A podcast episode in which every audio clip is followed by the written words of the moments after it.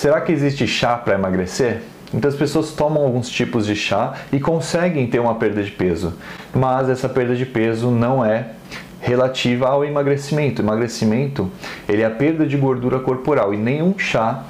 consegue fazer com que você tenha uma maior perda de gordura corporal. A maioria das pessoas que perdem peso com a utilização de chá, que na maioria das vezes são chás diuréticos que aumentam a excreção de líquidos no nosso corpo, é porque elas já são pessoas mais retidas, têm um maior acúmulo de água no corpo. Porém, a utilização desses chás tem que ser investigada tanto como é, o motivo daquela retenção corporal, porque não adianta você utilizar algum tipo de chá que aumenta a excreção de líquido se você não investigar a causa dessa retenção de líquido no seu corpo. E esses chás diuréticos, além de causar então uma maior excreção e uma maior função do seu rim em excretar esses líquidos, isso pode te levar também a um maior acúmulo posterior de líquidos no corpo, porque o seu rim está trabalhando mais fortemente para excretar esses líquidos e quando você para,